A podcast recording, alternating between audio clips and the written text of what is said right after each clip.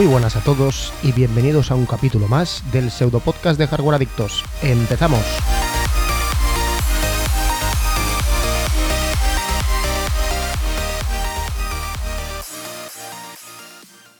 Bueno, pues muy buenas tardes, ya prácticamente, prácticamente noches, cálidas y no penséis mal, húmedas noches, eh, toda la humedad que tenemos en este país cuando llega el verano, que es una cosa bárbara e insoportable, pero lo que hay.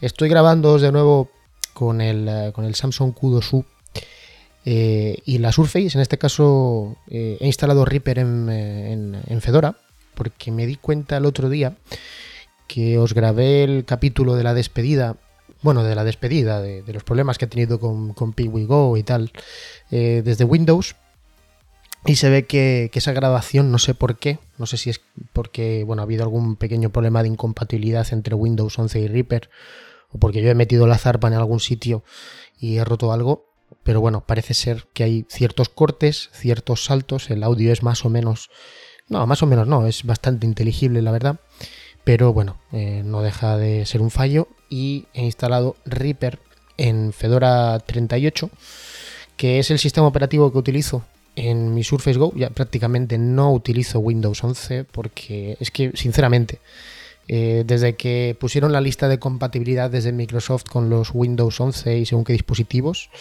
eh, pues bueno, parece que los, dispositivos no soportados oficialmente, como en este caso mi, mi Surface Go, a medida que van recibiendo actualizaciones y parches del sistema operativo, pues empiezan a funcionar sospechosamente mal. Y como Fedora me funciona estupendamente, pues ahí me he quedado, ¿no? Entonces, como Reaper mm, es mi, software de grabación, pues ya predeterminado, hace ya pues más de un año que no utilizo Audacity, eh, pues he decidido instalarlo y a ver qué tal sale la prueba en esta Surface Go, ¿vale? Con Fedora 38.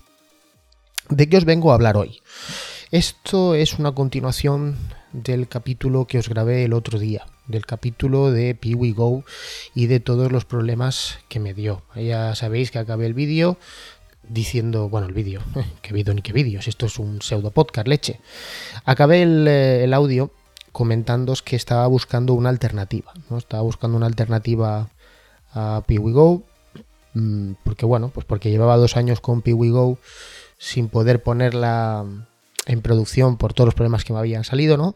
Y ya estaba cansado, ya estaba un poquito, ya estaba un poquito quemado con la situación y me, me gustaría, mm, mi intención era y es buscar un software autohospedado de gestión de fotografía, de gestión de recuerdos, de gestión de documentos en, en imágenes y vídeo que pudiera meter en mis servidores y que, pues bueno, lo dicho, ¿no? Que mi familia pudiera disfrutar, que mi familia pudiera utilizar para poder subir sus recuerdos, ¿no? No por pasar, ya lo sabéis, ¿no? Ya lo he dicho muchas veces, no por evitar eh, pasar por Google Fotos, pero sí por ganar un poquito de, mm, de, calidad y de seguridad en relación a lo que los documentos que uno va generando, ¿no? Ya sabéis que Google Fotos sigue teniendo un plan eh, gratuito, pero limitado a subir las fotografías y los vídeos en una calidad bastante reducida, en mi opinión, demasiado, eh, demasiado eh, reducida y por tanto, pues bueno, la idea es ganar calidad,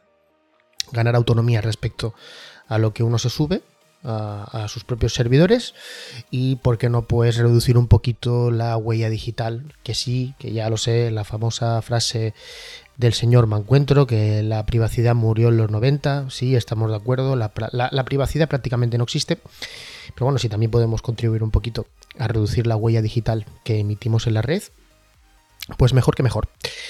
Acabé el audio comentándoos que estaba planteándome Photoprism, y la verdad es que no os mentí, nada más acabar esa grabación, mm, me fui a la web de Photoprism, me documenté un poco, sobre cómo funcionaba Photoprism, cuál era la idea del proyecto, cuál era el plan de futuro del proyecto. Había cosas que me gustaron, la interfaz web era bastante madura, bastante, estaba bastante avanzada respecto a la de sus competidores, bueno, competidores, respecto a las alternativas, mejor dicho, y eh, tenía un equipo de desarrollo detrás muy, muy grande.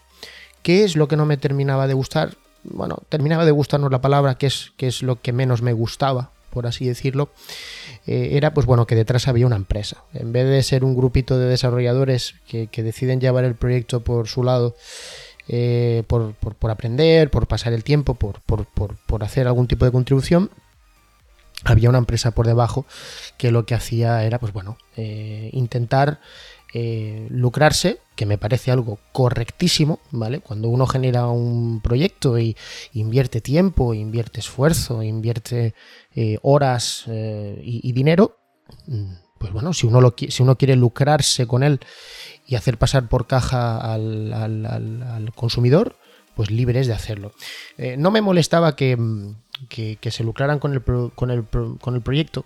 Lo que sí que me, me, gustaba, no me terminaba de convencer, era que según los planes que había disponibles, pues tú ganabas eh, pues algún tipo de ventaja o, alguna funcionalidad más que con el plan gratuito eh, no disfrutabas. ¿no? Entonces, bueno, estuve revisando el plan gratuito, vi que tenía eh, más que suficientes características para satisfacer mis necesidades y las de mi familia.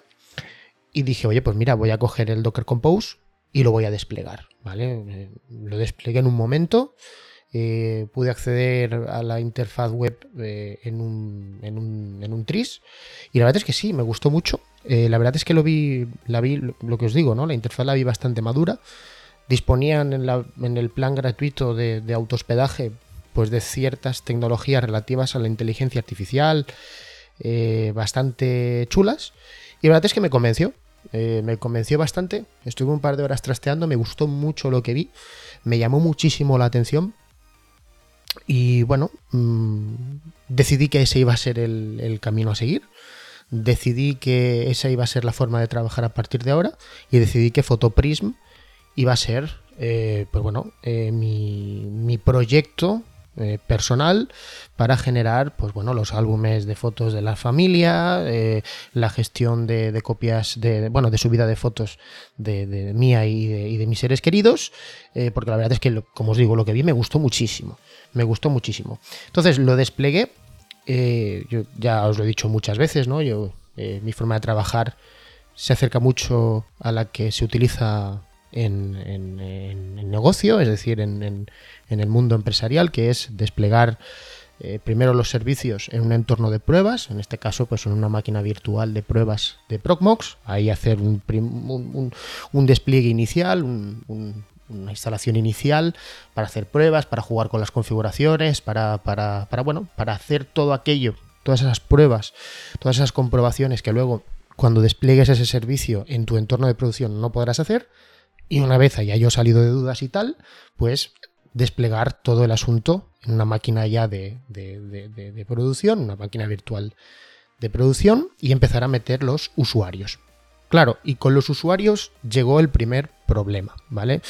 Eh, claro está que yo no estoy solo en el entorno familiar, ¿no? Yo necesito pues que varios usuarios accedan al servicio para poder trabajar de primera mano y de forma independiente, totalmente autónoma y privada con, eh, este servicio, con Photoprism.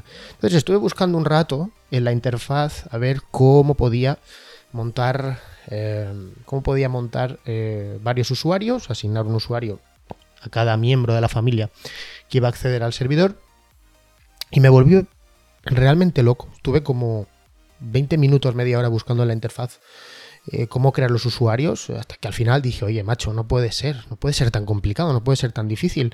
La interfaz es muy simple y realmente la interfaz de, de, Photoprism es eh, sencillísima, no tiene ningún tipo de complicación. Digo, bueno, voy a buscar en la documentación a ver que no se me haya pasado algo a mí o que no haya desplegado a lo mejor la versión correcta, ¿no? La gratuita es la Community Edition. Y, digo, a ver si hay otra edición gratuita que, que, incluya esta funcionalidad y tal. Y me llevé un gran chasco cuando mm, viendo por, bueno, buscando un poquito por Reddit, me di cuenta de que no se podían crear usuarios. No se podían crear usuarios ni en la versión community ni en la versión de pago, ni en las imágenes de pago de Photoprism con su correspondiente licencia, ¿no? Que la idea que tenía el, equipo de desarrollo de Photoprism es que en vez de por usuarios, el servicio funcionara por instancias, es decir, que desplegaras tantos contenedores como usuarios tú querías que ese contenedor, eh, bueno, que esa aplicación tuviera, ¿no? Que no había el concepto de usuarios, en definitiva, desaparecía. Entonces a mí esa idea no me gustó. No me gustó porque eh, este contenedor mm, convive con, otros servicios en, la máquina virtual en la que reside y, bueno, eh, cada contenedor tiene un consumo de recursos ya, ya, que ya de por sí de forma natural, cada contenedor de forma individual se va a quedar. Con lo cual, pues, eh, yo qué sé, eh, si tengo, por poneros un ejemplo, 12 o 13 usuarios, tener que desplegar 12 o 13 contenedores es una salvajada. Porque vas a tener ahí 12 o 13 contenedores consumiendo CPU, consumiendo memoria, consumiendo recursos eh, y no es una forma óptima ni mucho menos de trabajar. Entonces, sintiéndolo mucho, porque la verdad es que era, es, bueno, es un proyecto que, que me había convencido bastante en la primera toma de contacto eh, tuve que dejarlo de lado, ¿vale? Sí que es cierto que vi que Photoprism eh, ya estaba metiendo eh, alguna característica experimental sobre la gestión de usuarios, ¿vale? Pero en un estado muy inicial y según la rumorología, que ya sabemos que hay veces que es correcta y hay veces que no, se supone que esta funcionalidad a nivel de gestión de usuarios iba a aparecer primero en las versiones de pago, que yo no estaba dispuesto a asumir de momento eh, y que quizás, sí, quizás no, el día de mañana acabaría apareciendo en, la Community Edition esta que os estoy comentando, que era gratuita, ¿no? Me sabe muy mal porque mm, yo no lo sabía esto. Estaba dispuesto a utilizar Photoprism durante unos meses y en caso incluso de que funcionara bien, eh, y de que realmente bueno, la familia estuviera contenta y tal, de mi bolsillo, eh, pagar una licencia, que no me hubiera supuesto ningún problema. ¿no? Eh, ya estoy pagando en Home Assistant, por ejemplo, la cuenta de Nabucasa, porque es algo crítico para mí. Pues bueno, si entra otro servicio que, se convierte en crítico para la familia, funciona bien, tiene desarrollo, es serio y no hace cosas extrañas, como es el caso de Photoprism, pues, pues bueno, si tengo que pasar por caja, pues paso por caja. Eh, desgraciadamente no estoy dispuesto eh, a pasar por caja de forma inicial. A mí me gusta primero probar las cosas. Eh, y comprobar las cosas no me refiero a los 15 días de prueba que te suelen dar para, probar estas cosas. Me refiero a estar un par o tres de meses, que es lo que tarda un entorno de cierta cantidad de personas, como puede ser mi familia, la tuya o la del vecino. y y bueno, no, con 15 días no basta, ¿vale? Necesitas más tiempo.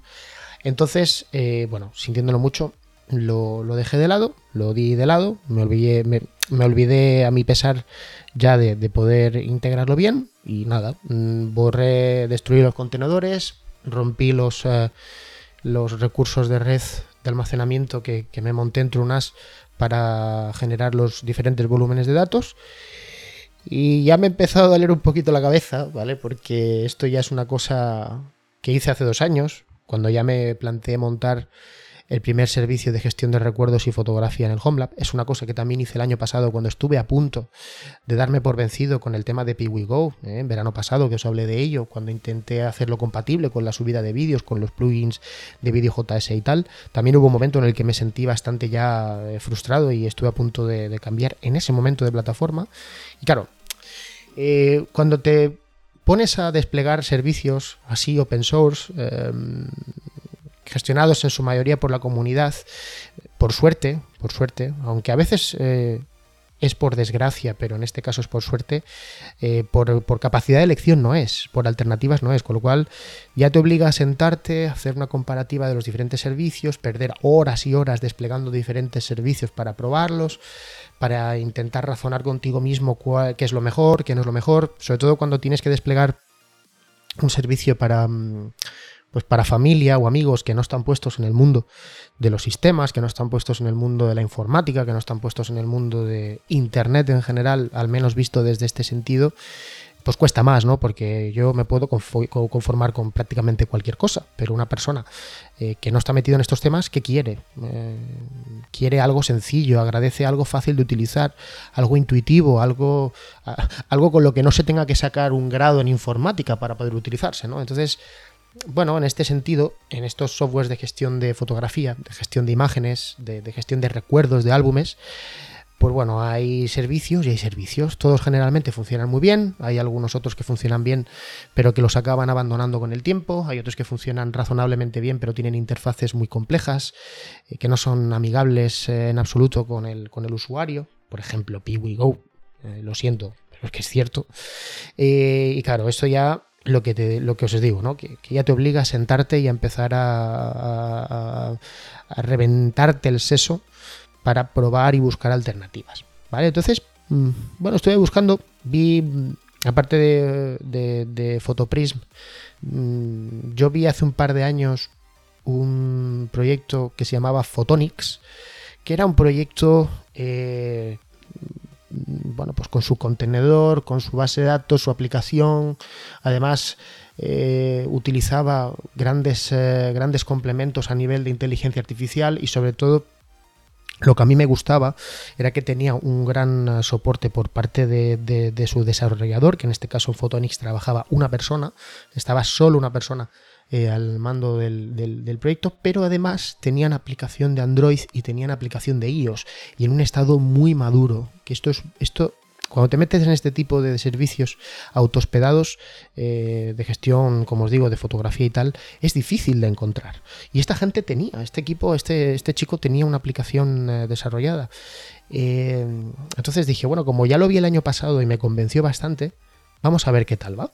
Vamos a ver qué tal está y vamos a ver si lo podemos desplegar. Bueno, me llevé un jarro de agua fría tremendo porque me fui a su GitHub a ver cómo estaban las cosas y hacía ya pues casi casi un año y medio que, no habían commits, eh, se subían issues cada dos por tres y no había contestación, eh, había gente incluso que, que, abría tickets en, en, GitHub para preguntar si el proyecto estaba abandonado, no había tampoco contestación. Bueno, a fin de cuentas y ante la vista, ante la vista del, público, era un proyecto que con todas las papeletas estaba ya abandonado. Entonces, pues nada, me tocaba sentarme, hacer una lista y ver, y ver qué podía encontrar. Empecé a mirar en Reddit, empecé a mirar en foros, empecé a mirar eh, en GitHub y encontré un foro, bueno, encontré un hilo de Reddit en el que hablaban de librefotos. Dije, hombre, librefotos, me acuerdo de librefotos. ¿no? Había un chico que estaba, estaba en una situación muy parecida a la mía, ¿no? Que estaba en PiwiGo, pero que no estaba contento, estaba un poquito ya quemado y estaba buscando alternativas, ¿no? Y bueno, le, sugirieron Photoprism, le sugirieron Lichi, que Lichi también está muy bien, pero es muy básico, es una, es una galería muy básica.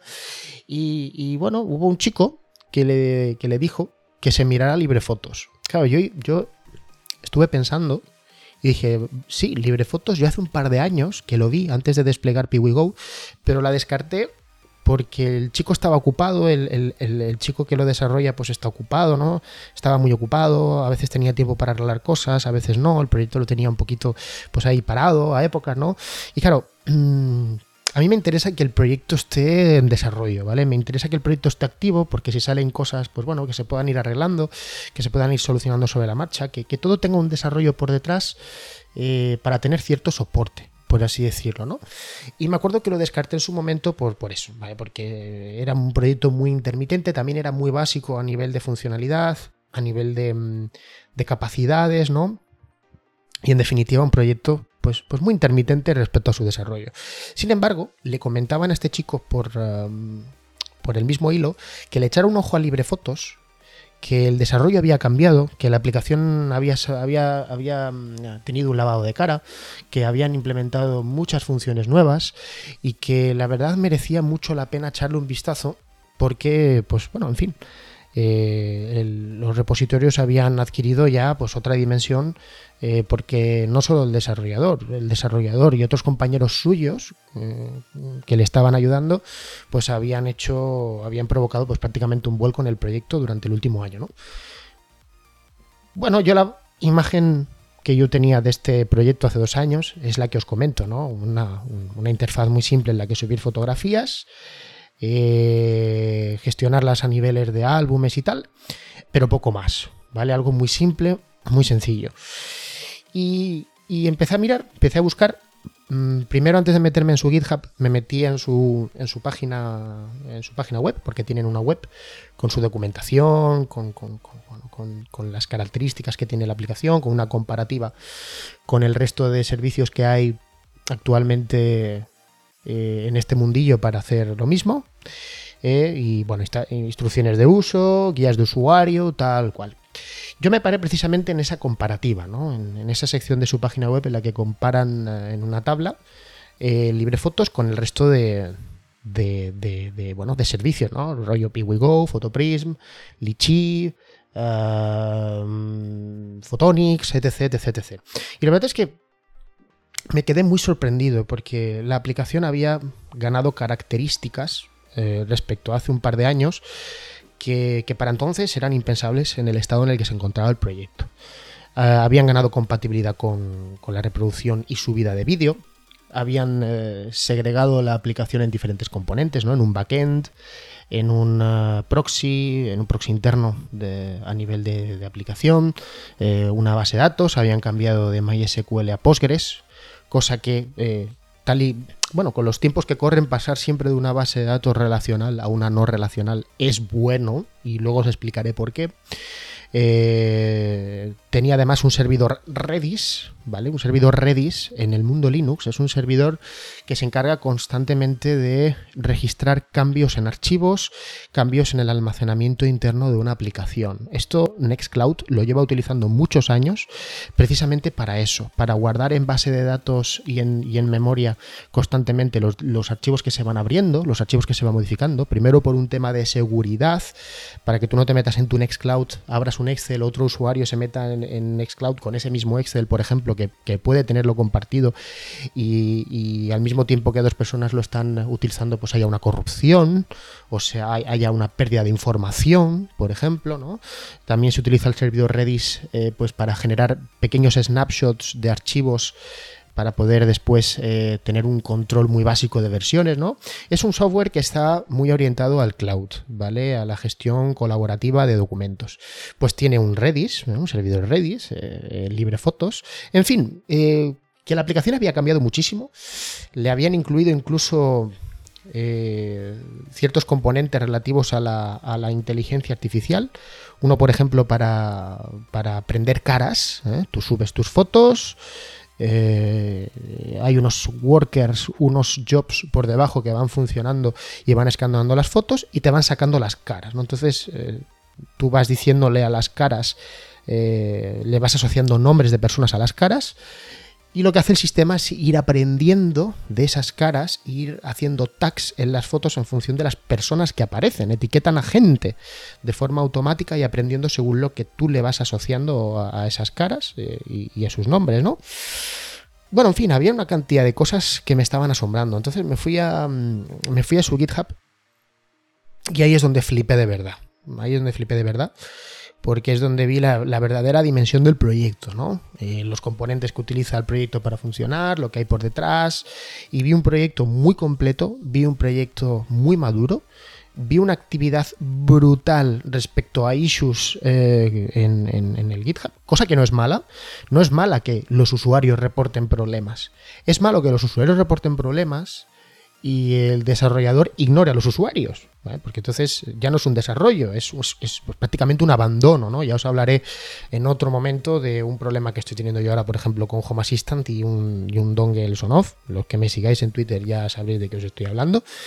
Pero que es bueno, ¿vale? Es bueno ver que la gente va reportando y que el desarrollador o el equipo de desarrolladores vayan arreglando, ¿no? Entonces vi mucha actividad en ese aspecto, además vi actividad rápida, o sea, vi tickets que se abrían y que a las horas o, pocos días ya tenían una respuesta y, una actividad del equipo de desarrollo pues prácticamente permanente hasta que se solucionaba el problema, con lo cual eh, se ganó mi confianza rápido.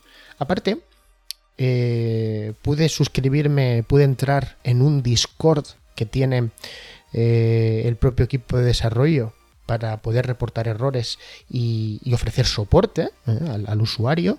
Con lo cual, en ese aspecto, aspecto de cercanía, aspecto de soporte, aspecto de ayuda, aspecto de, cercanía mm, entre desarrollador, usuario, desarrollador, eh, y administrador de, la aplicación era muy buena. Así que dijo, oye, mira, ya está. Voy a desplegarlo. Voy a desplegar eh, con un Docker Compose en mi máquina de, pruebas de, de, Procmox, en mi máquina virtual de pruebas, voy a, desplegar el Docker Compose. Me bajé el Docker Compose, por cierto, un Docker Compose grande, la verdad, complejo, como puede ser el de Nextcloud. De hecho, me recordó mucho al de Nextcloud, por la estructura y por todos los servicios que se utilizan. Pero que al mismo tiempo era muy fácil de gestionar, porque ese, Docker Compose estaba complementado por un fichero de variables de Docker eh, tú el Docker Compose no lo tenías que mirar ni tocar para absolutamente nada. En ese mismo archivo de variables tú ibas rellenando las variables con, lo que tú querías configurar eh, el contenedor respecto a bueno, volúmenes, nombres, eh, dominios personalizados y, nada, tú rellenabas ese archivo de variables y desplegabas el, contenedor y, ya está. Y ya tenías el servicio funcionando lo tenía ya desplegado. Mm, hice algunas pruebas, ¿vale? Eh, algunos pequeños...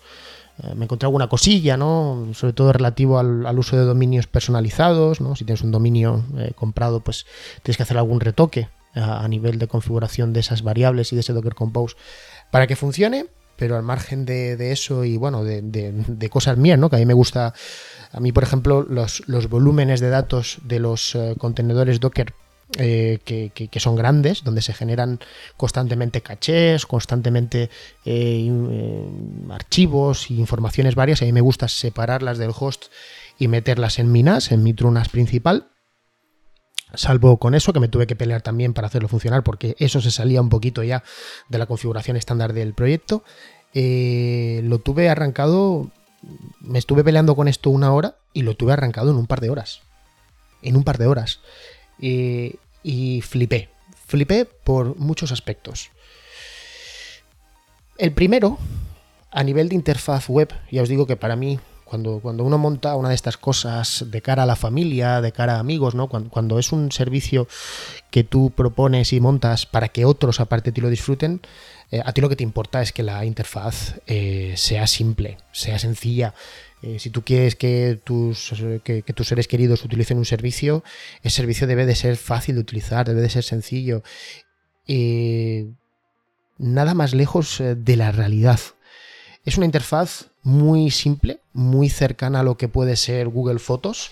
Y además, aparte de ser una interfaz eh, muy, muy, muy cercana a Google Fotos, eh, es una interfaz autónoma. Como ya os digo, eh, LibreFotos dispone de ciertas inteligencias. LibreFotos dispone de varios automatismos internos que permiten crear álbumes automáticamente en función de las caras, ¿no? Te crean álbumes eh, relativos a, personas, te crean álbumes relativos a sitios, es capaz de escanear fotografías y deducir dónde estás. Eh, bueno, para los que estamos en España es algo que tiene que evolucionar más porque solo funciona en inglés. Eh, bueno, te, genera álbumes de, de, un día en el campo y todas las fotos en las que detecta que estás en un medio rural te las mete ahí. Eh, te genera un álbum llamado cumpleaños y lo que él sospecha que, es un cumpleaños lo mete ahí. Em, te genera un álbum con el nombre vacaciones y todo lo que él sospeche que son vacaciones lo mete ahí, ¿vale? Y os debo decir que a pesar de que lo hace en inglés y todos estos nombres los monta en inglés y tal, eh, os puedo decir que, que acierta bastante. ¿Vale? Acierta bastante. Todo lo que es relativo a inteligencia artificial, generación de este tipo de álbumes, detección de caras, funciona muy bien. Eh, el otro día, bueno, cuando lo monté, subí un par de álbumes de, pruebas, em, eh, unas 2.000 fotos en total, y os tengo que decir que de esas 2.000 fotos sacó unas 54 caras eh, y solo falló en dos. Eh, en dos hubo una que era un cartel, que no sé por qué era un cartel informativo de, un sitio, que no sé por qué me lo clasificó como una cara, pero bueno, ahí estaba. Y luego que me identificó, me identificó la rueda de un todoterreno como una cara humana y falló, ¿vale? Pero, pero por el resto acertó de pleno. Y esto, a ver, no sé si asustarme o no, yo, no, bueno, realmente no, eh, pero, pero la verdad es que es una característica que ha funcionado muy bien. Con lo cual, a nivel de interfaz, eh, es muy fácil de utilizar, ¿vale? Eh, para subir, para subir contenido tienes el típico icono de, una flecha de subida que te abre un menú contextual donde tú seleccionas localmente desde el dispositivo desde el que estás lo que quieres subir y lo que no quieres subir. Bueno, lo que no quieres subir, obviamente, es que gilipollez acabo de contar. puedes seleccionar lo que quieres subir y ya está. ¿Vale? Y desde ahí ya lo subes. Se lo traga todo, se traga fotos, se traga vídeo, el vídeo tienes que ir con cuidado porque de momento solo es compatible con el codec H264. El H265 para que funcione tienes que activar la transcodificación, eh, que es una, es una, característica eh, de momento experimental. Ah, si tienes una buena CPU, eh, te puede medio funcionar bien con un usuario, con dos ya le cuesta. Y, si tienes una tarjeta gráfica, una GPU, por ejemplo, una GPU Nvidia compatible con, bueno, con, un, encoder y un decoder de Nvidia compatibles con el codec H265 pues te irá fenomenal, ¿no? Pero no es el caso. Yo la, gráfica Nvidia que tengo la tengo para Jellyfin y para Tedar, ¿vale? No la tengo para, para, esto. Eh, lo más recomendable es, eh, bueno, si vas a subir vídeos, tanto, no sé si los iPhone pueden, pero los Android, sobre todo los Pixel, tienen una opción para grabar en, H, en HVC o, e, o el codec H265, se desactiva y ya está. Y todas las, eh, todos los vídeos que subas eh, y tal, pues, eh, pues serán 100% compatibles con, con, ah, con, con LibreFotos, ¿no? Que es una cosa también que me sorprende. Tú cuando, bueno, yo cuando en PiwiGo, en PiwiGo me tuve que, pelear un montón con el PHP, con, la configuración del PHP, del, FPM, del propio PiwiGo, porque muchas veces los vídeos saturaban el servidor, la reproducción de vídeos saturaba el, servidor, ¿no?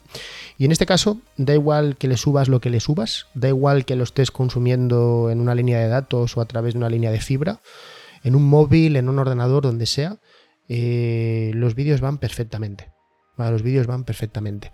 Se reproducen bien, no hay cortes, no hay problemas. Y mira que he subido vídeos a 720, he subido vídeos a 1080, he subido vídeos a 4K. Eh, y se ven eh, escandalosamente bien y, de, una forma totalmente fluida, ¿no? Cosa que me ha sorprendido bastante. Incluso en, en el propio frontal hay una cosa muy chula y es que eh, tú cuando subes un vídeo, eh, sin que tú tengas que seleccionar nada ni que tocar nada, eh, en el thumbnail, en la, en, la miniatura del vídeo, se puede ver el vídeo reproduciéndose mientras haces scrolling sin ningún tipo de stuttering, sin ningún tipo de, lag, sin ningún tipo de problema a nivel de interfaz. funciona muy bien, ¿vale? Como ya os digo, interfaz que funciona prácticamente sin problemas, eh, interfaz eh, mm, que, es muy simple de utilizar y además eh, si le sumas por detrás, que yo creo que la clave también está allí, que tiene un, un, un, backend, tiene una serie de servicios por debajo, una serie de contenedores por debajo, que también funcionan muy bien, pues hacen al final que tengas un servicio que funcione muy bien. Parece muy obvio lo que he dicho, pero muchas veces el secreto está ahí, ¿no? En que tengas eh, algo debajo de esos contenedores que sea fiable y que esté probado, que no hagas experimentos, no hagas cosas raras, que quieres que, que esto es algo que hacen ellos, ¿no? Que quieres que, mm, que, que, el, quieres que el usuario reproduzca vídeos, pues te vas a un clásico, implementas un FCMPEG debajo que haga la transcodificación real por debajo o le dejas al usuario que, transcodifique desde su dispositivo, como se hace con los Plex, con los Jellyfin, con cualquiera de estas plataformas de vídeo, ¿no? De consumo de, vídeo o consumo multimedia autohospedados, ¿no? Y te dejas de cosas raras. Yo que sé, por ejemplo, en PiwiGo por defecto no es compatible con, con la reproducción de vídeo. Esto es así. PiwiGo por, defecto no es compatible con vídeo, pero tiene un plugin oficial que se llama Video JS. Bueno, JS, pues ya los que estáis metidos en esto ya sabéis lo que significa. JavaScript que, pues bueno, mm, intenta mediante JavaScript hacer esa reproducción que no va mm, casi, casi, casi, casi, casi nunca bien, ¿vale? En este caso no hay complicaciones, todos son tecnologías que funcionan, que son estables, además de, forma demostrada durante los años y, bueno, pues el resultado al final es algo que funciona bien, ¿vale? Es algo que funciona bien. Em, parte de ese buen funcionamiento, sospecho también que viene de em, de la base de datos que están utilizando a nivel interno. Ellos te dejan utilizar MySQL y te dejan utilizar Postgres. Bueno, ya sabéis cuál es la diferencia, ¿no? MySQL es una base de datos tradicional, una base de datos em, eh, eh, relacional, y luego tienes eh, Postgres, que es el que te recomiendan utilizar, que es una base de datos no relacional. ¿vale? No voy a explicaros qué, diferencias hay entre una base de, datos relacional y una no relacional, pero la diferencia, sobre todo a nivel, de a nivel generacional y tecnológico, es un salto muy grande entre unas y otras, ¿no? Ahora estamos en un momento ya que, igual que os digo, que os dije el otro día, que estamos pasando de las instalaciones on-premise a las instalaciones eh, cloudificadas, con contenedores, con Kubernetes y tal, también es cierto que cada vez las bases de datos no relacionales tienen eh, más presencia en el mercado y no, no me extraña, ¿eh? No me extraña porque estoy convencido, bueno, estoy convencido, no. Eh, gran parte de, este buen rendimiento, de esta fluidez, de este buen hacer de LibreFotos viene de Postgres. ¿eh? Te recomiendan instalarla, te, recomienda que, te recomiendan que la utilices antes que MySQL 8.0. De hecho, sí es la 8.0 y Postgres es la versión 15, creo. Creo que es la 15. Y la verdad es que se nota. Vale, la verdad es que se nota. ¿Cuál es el problema de estos servicios? El problema, que yo para mí no es problema y ahora os explicaré el por qué. Eh, ¿Cuál es el problema de estos servicios que utilizan bases de datos no relacionales y eh, grandes componentes de inteligencia artificial junto a otras codificaciones de vídeo y tal? Pues que requieren que por debajo haya músculo, ¿vale? Haya un hardware pues a la altura, ¿no? PiwiGo era algo muy simple, era algo muy sencillo. Eh, para, mí, para mi gusto Em, demasiado complejo para, la funcionalidad que debe de tener, eh, pero al final, em, bueno, quieres que las cosas, eh, te, quieres que las cosas te, funcionen y para que las cosas te funcionen con tecnologías punteras necesitas un hardware. ¿Vale? Yo estoy utilizando eh, dos cores en la máquina que tengo ya de, de test y empecé utilizando dos en la de producción. ¿Vale? 2 gigas y, dos, cores y 4 gigas de RAM. He tenido que doblarlo. He tenido que doblarlo porque cuando empecé a meter eh, usuarios, que somos varios, no os voy a decir el, nombre concreto porque ahora mismo el número no, lo recuerdo. Somos más o menos una docena, casi nos acercamos a la docena, sí. Em, y sí que me di cuenta que cuando la gente empezaba a subir fotos y tal, pues que había que subir los requisitos. No tuve que doblar los cores de 2 a 4 y la RAM de 4 a 8. ¿Vale? Pero aún así, con 2 y dos cores y 4 de RAM, sí que veía el servidor al 90, 100% de uso en los cores. Y sí que veía de, de esos 3,9 gigas utilizables, veía 3,5, 3,6, 3,7. A veces había un, repunte en, el uso de la swap, pero, mm, pero los usuarios no se me quejaron. De todas formas, yo preferí doblarlo para estar yo más tranquilo, para que todo fuera con un poquito más de soltura, sobre todo viendo que, bueno, en el mismo host hay varios contenedores más dando, servicio, entonces eh, preferí, preferí doblarlo. ¿Vale? Eh, de momento va muy bien. Eh, me siento seguro además utilizándolo, no solo porque sé que los usuarios están contentos y que lo están utilizando todo, eh, y además eh, con gusto, o sea, que lo están utilizando y les está gustando y lo, que están haciendo y además eh, están, están, están utilizándolo, porque como ven que les funciona bien, como ven que están a gusto, lo usan. ¿Vale? Van a utilizarlo, buscan utilizarlo, buscan excusas, buscan sus fotos, que lean álbumes, ¿no? Porque, porque les va bien. Yo además aparte de esto me siento seguro utilizándola, porque ahora con PiwiGo yo tenía un problema, ¿vale? Y el problema que tenía con, uh, con, uh, con era que yo ahora mm, quería exportar todos mis álbumes para importarlos manualmente en, uh, en LibreFotos y no he podido.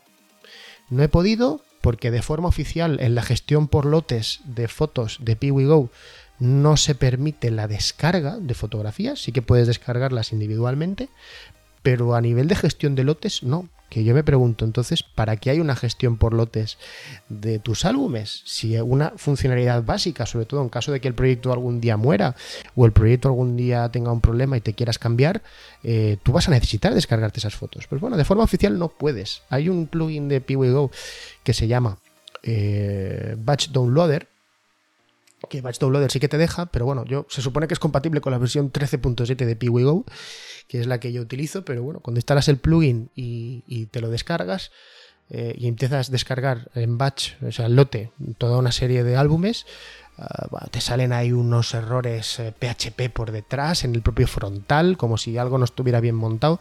En fin, un desastre, ¿vale? Sin embargo, con LibreFotos tú puedes descargarte álbumes enteros a golpe de un clic. Y eso la verdad es que me deja muy tranquilo porque sí, eh, LibreFotos es un, es un proyecto muy prometedor, es un proyecto con muchas horas eh, de trabajo detrás, es un proyecto que, cuya intención es eh, perdurar, perdurar durante los años para poder seguir dando servicio, pero bueno, en la vida pasan cosas, a la gente le pasan cosas, la gente cambia de opinión y como es un proyecto totalmente altruista, eh, con su, bueno, tiene sus donativos, ¿no? Tiene, tienes la posibilidad de donar, como suele ser normal en estos casos, pero el día de mañana pueden pasar cosas, ¿no? Y ese proyecto que hoy en día es tan prometedor, que tan bien funciona y que tanto gusta, tanto a administrador como usuarios, cosa rara que eso, que eso, que eso pase, pero en este caso pasa, pues el día de mañana a lo mejor desaparece y tú tienes que exportar toda esa información y llevártela a otro sitio. Pues bueno, por lo menos sé que con LibreFotos eh, se puede hacer, ¿no?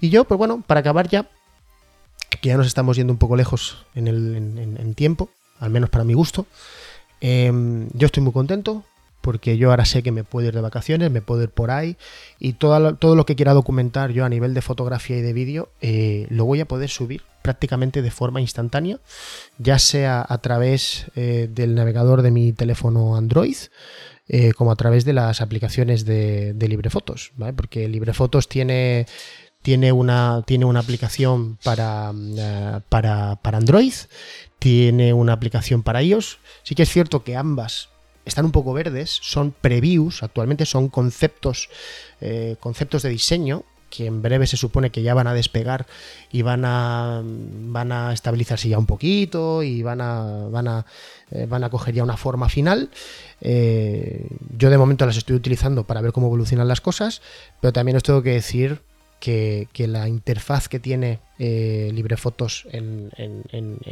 Android y en iOS eh, te deja hacer exactamente lo mismo que te deja hacer la, la, eh, interfaz web de un escritorio, ¿vale? Con lo cual yo ya voy tranquilo, porque bueno, yo ya lo he dicho muchas veces, ¿no? Yo tengo una G4K Plus de hace ya unos años, yo tengo una Sony Alpha 6100 y por suerte ambas cámaras eh, tienen una aplicación para Android con la cual tú puedes acceder a la cámara vía Wi-Fi para descargarte en la memoria de tu teléfono mm, todos los archivos que vas, eh, que vas capturando, ¿no? Con lo cual para mí es una satisfacción saber que me puedo descargar esos archivos y a través de mi Pixel mm, o de cualquier usuario de cualquier iPhone o de cualquier teléfono, porque, porque esto es una web app que, que como os digo funciona muy bien, eh, pues saber que al momento mm, se pueden subir dichos archivos al servidor y por lo menos uno ya puede respirar tranquilo sabiendo que sus recuerdos están ya a salvo, que sus eh, recuerdos pues ya no están en el teléfono, sino que ya están remotamente guardados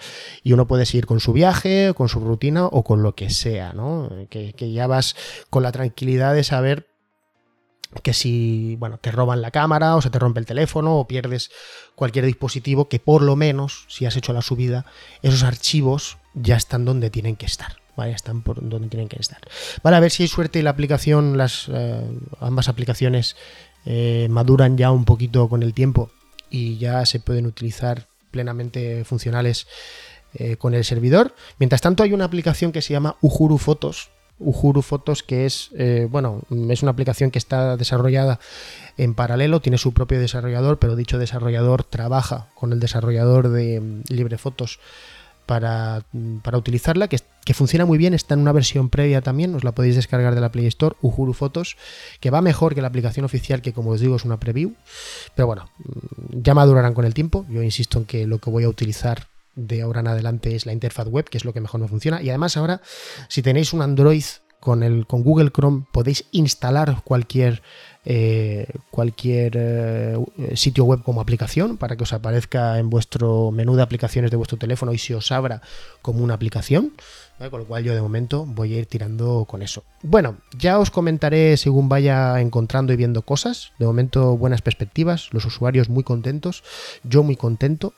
Y nada, vamos a seguir haciendo y ya os iré hablando de, libre fotos eh, de cara al futuro cuando vayan siendo cosas, ¿vale? Venga, un abrazo a todos y nos seguimos escuchando. Hasta luego.